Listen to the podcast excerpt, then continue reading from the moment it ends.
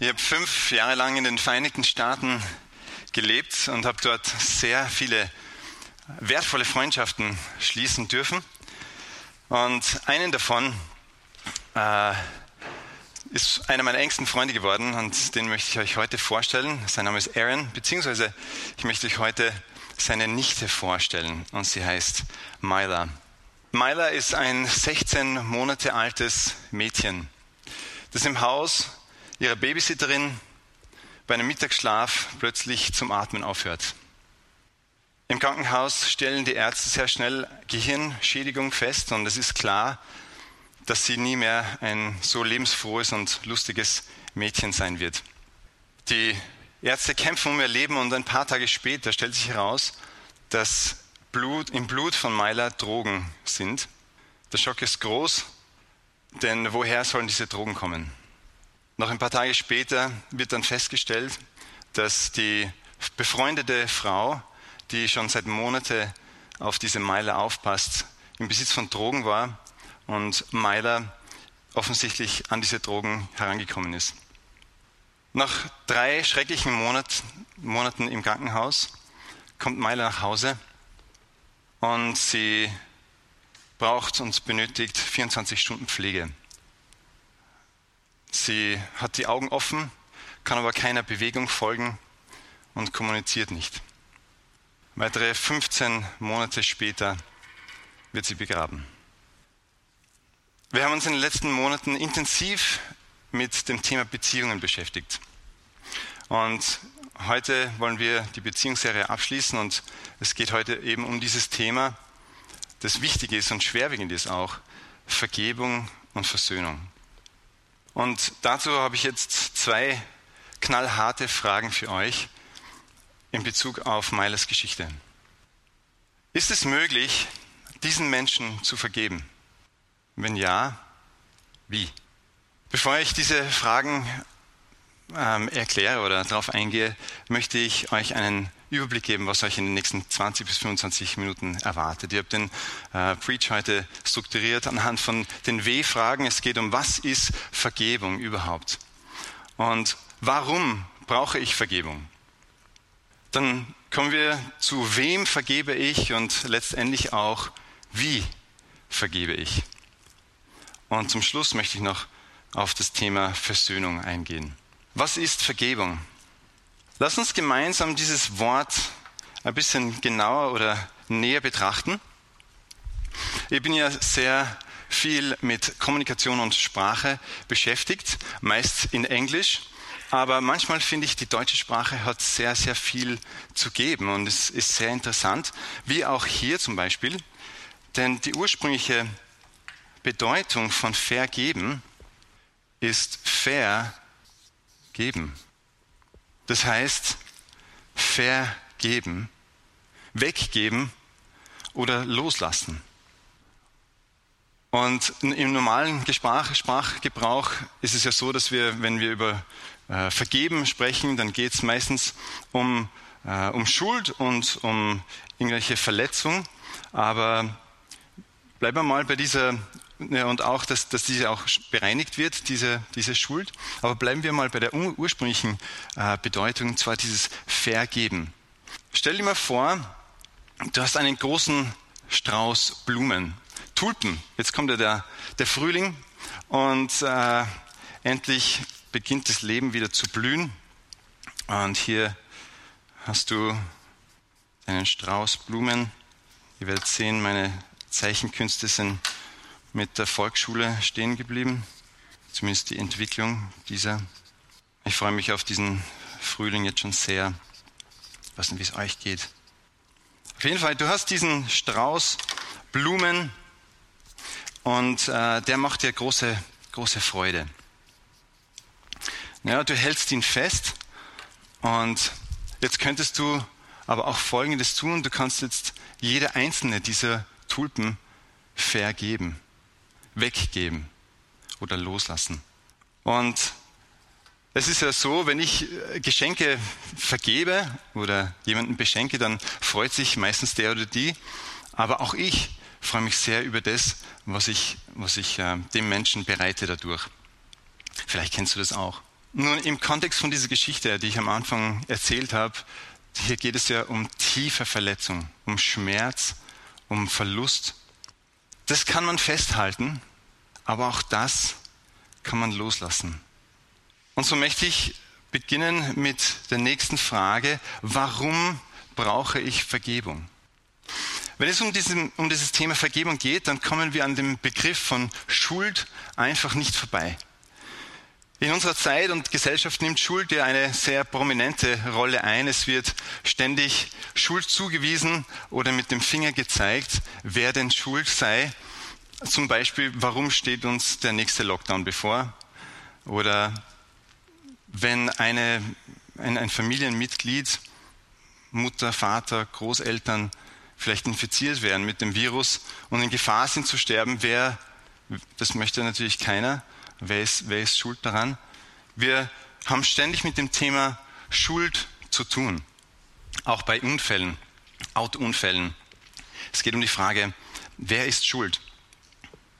Was ist denn Schuld eigentlich? Laut einem Artikel von Forschung und Lehre bezieht sich Schuld auf drei Dinge. Und zwar erstens auf die Verpflichtung, eine empfangene Gabe zurückzugeben. Zweitens auf den Menschen in seiner Eigenschaft als Urheber eines Übels und drittens einen vorwerfbaren Verstoß gegen eine moralische Regel. Egal welcher dieser drei Bedeutungen gemeint sind, Schuld fordert ein Begleichen. Oder anders gesagt, Schuld fordert Gerechtigkeit. Und im Ende letztlich glaube ich, dass unser ganzes Rechtssystem darauf basiert. Und zu beiden Themen Schuld und Vergebung hat ein Buch, das die Geschichte von Gott und der Menschheit erzählt, sehr viel zu sagen. Und das ist die Bibel. Und ich möchte jetzt etwas Verrücktes probieren, und zwar die Geschichte der Bibel in zwei Minuten zusammenzufassen. Wer stoppt die Uhr? Gott hat den Menschen erschaffen, weil er Beziehung mit uns möchte. Am Anfang existiert perfekte Harmonie, perfekte Gemeinschaft des Menschen mit dem Schöpfer. Es ist alles so, wie es sein soll. Es ist das, wonach sich das Menschenherz sehnt. Doch Gott erschuf diesen Zustand der gegenseitigen Liebe im Kontext der Freiheit und bietet so die Option, dass sich der Mensch für oder gegen die Beziehung entscheidet. Der Mensch hält der Versuchung nicht statt, und Stand und wird verführt und entscheidet sich letztlich für sich selbst und seine eigene vermeintliche Freiheit. Damit verfehlt er das Ziel und die Beziehung zum Schöpfer kommt zum Bruch. Die Konsequenz, das Exil. Der Mensch hat nicht mehr diesen direkten Zugang zur tiefen Gemeinschaft und Beziehung zum Schöpfer. Stattdessen werden unzählige Versuche gestartet, um diese Beziehung und Gemeinschaft mit dem Schöpfer, diesen perfekten Zustand zu verdienen. Leider vergeblich. Der Bruch bedeutet Trennung, bis der Schöpfer, der Vater, seinen einzigen Sohn dafür vergibt, um die Schuld des Menschen zu begleichen und die Möglichkeit der versöhnten Beziehung zwischen Gott und dem Mensch wiederherstellt. Die Wiederherstellung ist die Sehnsucht Gottes seit der Verfehlung des Menschen und dem Bruch in der Beziehung. Die vollkommene Wiederherstellung bietet Gott jedem an. Jedem, der an seinen Sohn Jesus als die einzige Möglichkeit der Wiederherstellung glaubt. Durch das Bezahlen der Schuld am Kreuz und die Auferstehung am dritten Tag. Vergebung spielt also eine essentielle Rolle. Wem also vergebe ich? Ich komme zum nächsten Punkt. Um diese Frage zu beantworten, möchte ich euch noch eine Geschichte, eine wahre Geschichte erzählen. Es war mal in der Zeit vor Corona, eine Zeit, eine Zeit der wirtschaftlichen Konjunktur, als ein junger, begabter, unternehmerischer Geist beschloss, ein Unternehmen zu gründen und er fragte seinen Freund, ob er das mit ihm gemeinsam tun würde. Und mit ein bisschen Zögern war dieser auch dabei. Mit viel Einsatz und Zeit erzielten sie die ersten Erfolge. Das Unternehmen wuchs und entwickelte sich gut und aufgrund ihrer verschiedenen Charaktere und Persönlichkeiten waren sie ein starkes Team. Nach einigen Jahren des Wachstums kamen, wie es so in Beziehungen ist, die Unstimmigkeiten. Differenzen in der Firmenphilosophie etc. Und die beiden Geschäftspartner fanden sich in einem riesengroßen Streit, der immer größer zu werden schien. Vertrauensbruch auf beiden Seiten führte zum Aus der unternehmerischen Tätigkeit oder Zusammenarbeit. Das Schlichtungsszenario hat letztlich zu zwei separaten Unternehmen geführt. Das Traurigste oder die traurige Realität, die Freundschaft zerbrach an diesem unternehmerischen Unterfangen. Die Geschichte ist sehr wahrscheinlich kein oder keine Ausnahme. Leider kommt es immer wieder in Familienbetrieben auch zu ähnlichen Auseinandersetzungen oder Brüchen. Übrigens, es ist auch meine Geschichte. Für mich ist damals eine Welt zusammengebrochen. Es waren Monate der Enttäuschung, des persönlichen Drucks und ähm, ja, emotionaler, emotionalen Druck und, und, und Verletztheit. Und ich habe in dieser Zeit einen engen Freund verloren. Die Beziehung ist zerbrochen, war wie gelöscht. Und das war das Schlimmste für mich. Ich wurde verletzt und ich habe verletzt. Jesus sagte einmal zu einer Gruppe von Menschen, die eine Frau beschuldigte, wer von euch ohne Sünde ist, der werfe den ersten Stein. Keiner warf. Wenn ich mir die Frage stelle, ob ich Schuld habe, dann ist meine Antwort klar. Ich habe Schuld. Ich brauche Vergebung. Wie sieht es mit dir aus? Doch was ist, wenn ich keine Schuld habe und tatsächlich Opfer eines anderen geworden bin oder von jemandem, der die Schuld trägt und mich dabei gekränkt, verletzt hat, geschädigt hat, manipuliert hat oder sogar missbraucht hat? Muss ich dieser Person vergeben? Wie dich dieses Ereignis oder Geschichte formen und dein, und dein Leben langfristig beeinflussen, das hast du meist oder haben wir meist nicht in der Hand. Aber was ich in der Hand habe, ist mein Herz. Und wie ich oder wie mein Herz zu dieser Person steht. Und jetzt kommt's. Erst wenn du vergibst, wirst du frei. Ich sag's nochmal, weil es so wichtig ist. Erst wenn du vergibst, wirst du frei. Wenn du loslässt und nicht mehr daran festhältst. Dieser Prozess muss meist über die Trauer durchgearbeitet werden und nicht selten empfiehlt es sich auch Hilfe in Anspruch zu nehmen, wie Margie es letzte Woche schon in ihrem äh, Thema Konflikte gesagt hat. Wie also vergebe ich? Ich möchte drei Bereiche anschauen mit euch. Und zwar geht es im ersten um andere. Wie vergebe ich? Also wem vergebe ich? Ich vergebe anderen. Vielleicht ist es bei dir keine unternehmerische Partnerschaft, vielleicht ist es deine Lebenspartnerschaft oder deine Ehepartnerschaft. Vielleicht sind es deine Eltern, Großeltern, deine Kinder oder Geschwister. Vielleicht aber auch dein Vorgesetzter oder Kollege dein Lehrer, Lehrerin, Erzieher oder jemand, der auch schon verstorben ist. Aber es gibt noch zwei weitere Instanzen, die ich nicht außer Acht lassen möchte. Und zwar, wem vergebe ich noch? Mir selbst. Manchmal ist es doch leichter, anderen zu vergeben, als, als mir selbst. Manchmal ist es aber genau da, wo es hapert. Ich kann mich, mir nicht selber vergeben, weil ich nicht verhindert habe, dass. Oder ich kann mir nicht vergeben, weil ich nicht oder weil ich zugelassen habe, dass. Solange du dir aber selber nicht vergibst, wirst du nicht in Freiheit kommen. Und drittens, Gott. Gott zu vergeben würde voraussetzen, dass Gott an etwas Schuld hat oder dass Gott Verletzung ausgelöst hat ob das möglich ist, ist eine andere sehr interessante theologische Frage, die ich sehr gerne beantworten würde, aber das würde den Rahmen sprengen jetzt. Ähm, aber es ist einfach so, dass manchmal trotz allem wir Menschen Gott die Schuld geben für etwas. Ob das jetzt so ist oder nicht. Unser Empfinden und unsere Sichtweise lässt einfach nichts anderes zu. Daher kann es sein, dass ich meinetwegen Gott vergeben muss. Und es bringt mich zum nächsten Punkt. Wie vergebe ich? Es ist an dieser Stelle sehr hilfreich und wichtig, dass wir unterscheiden. Einerseits diese schwerwiegenden Verletzungen, Dinge, die mein Leben vielleicht schon sehr lange prägen und beeinflussen. In diesem Fall sei mutig und, und beginne diesen Prozess. Es ist definitiv nicht, nicht leicht. Aber tue es dir zuliebe, damit du frei wirst.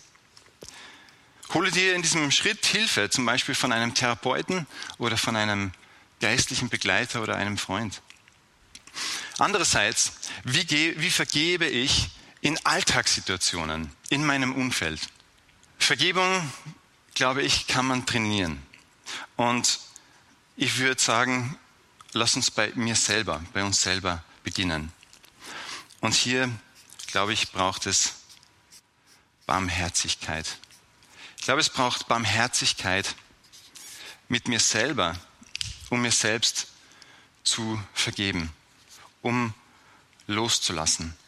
Mit Gott, wenn ich den Eindruck habe, Gott ähm, hat mich enttäuscht, dann muss ich loslassen, eigentlich.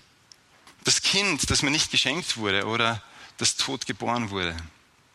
Oder den Partner, den, noch, den ich noch nicht und immer nicht gefunden habe. Und letztlich gibt uns Gott aber diese Barmherzigkeit wieder, um loszulassen. Und drittens, anderen, ich glaube, da braucht es Demut. Ich glaube, da braucht es Demut. Es geht nämlich eigentlich wieder um mich. Denn ich kann vergeben, ob die Person, die mich verletzt hat, hier ist oder nicht. Ich kann vergeben, auch wenn die Person verstorben ist oder wenn ich mit dieser Person nicht mehr sprechen kann. Ich habe jetzt noch sechs praktische Tipps für euch, äh, wie wir im Alltag vergeben können.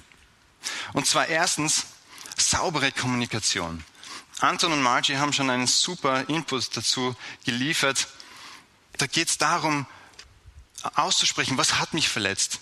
Wie geht es mir? Ich Botschaften zu senden und in der Kommunikation Dinge zu spiegeln, um, um Klarheit zu schaffen.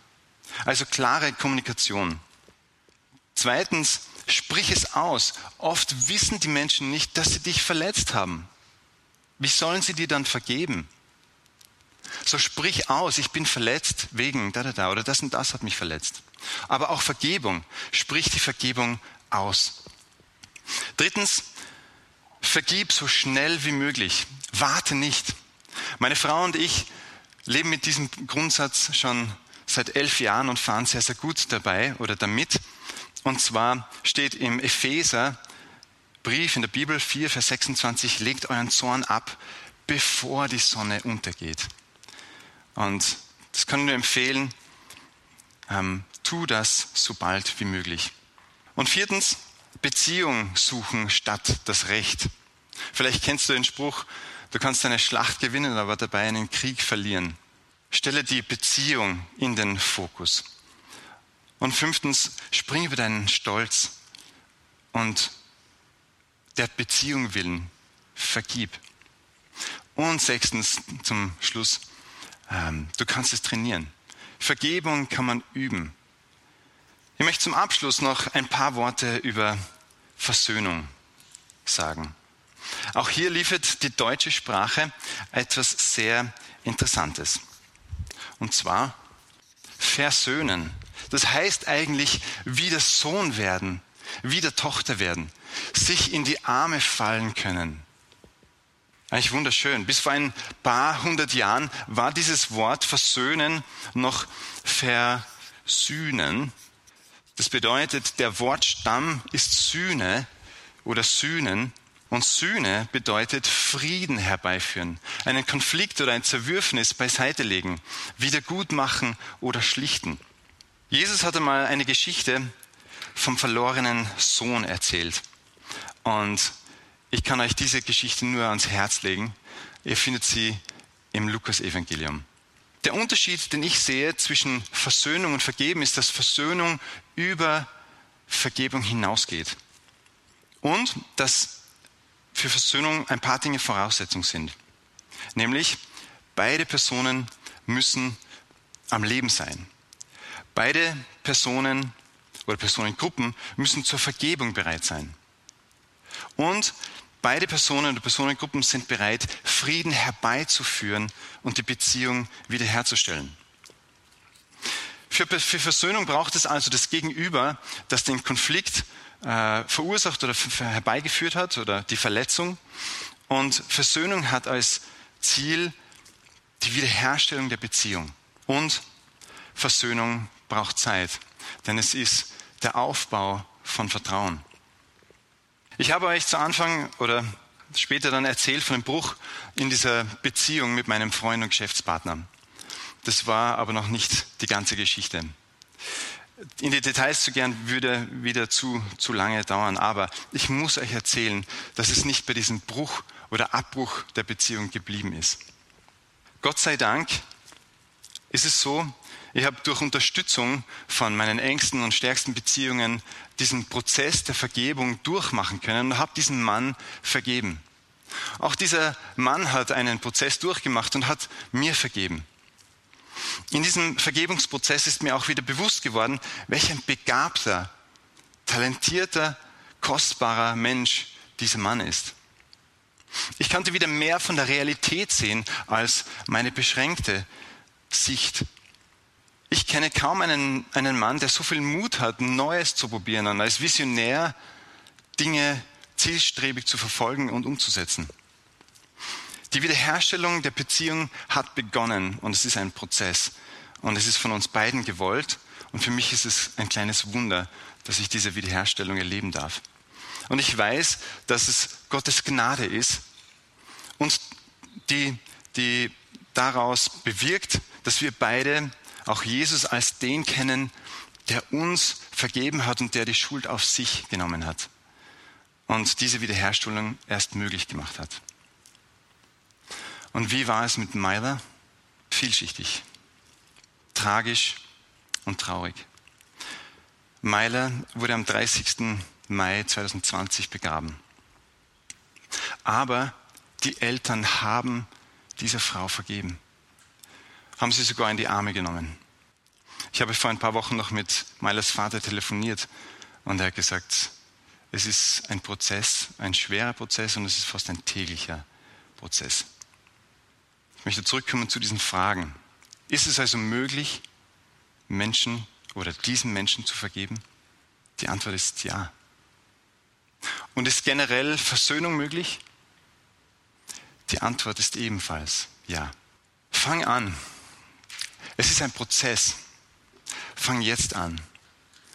Und du wirst in die Freiheit kommen. Zum Schluss die Key Learnings. Vergebung bedeutet vergeben oder loslassen. Schuld erfordert Gerechtigkeit. Gott hat den Menschen für Beziehung erschaffen und Vergebung bringt Freiheit. Vergebung ist ein Prozess. Und Versöhnung oder Versöhnung bedeutet Frieden herbeiführen. Und Gott hat diese Wiederherstellung möglich gemacht. Und es ist sein Ziel. Ich möchte zum Abschluss noch beten. Schöpfer, Vater, ich danke dir, dass ich dich so kennen darf, nennen darf. Und ich danke dir, dass du zum Ziel hast, die Dinge wiederherzustellen, die Schöpfungsordnung wiederherzustellen. Und ich danke dir, dass du mir vergeben hast. Und ich bete, dass du mir hilfst, anderen zu vergeben. In Jesu Namen.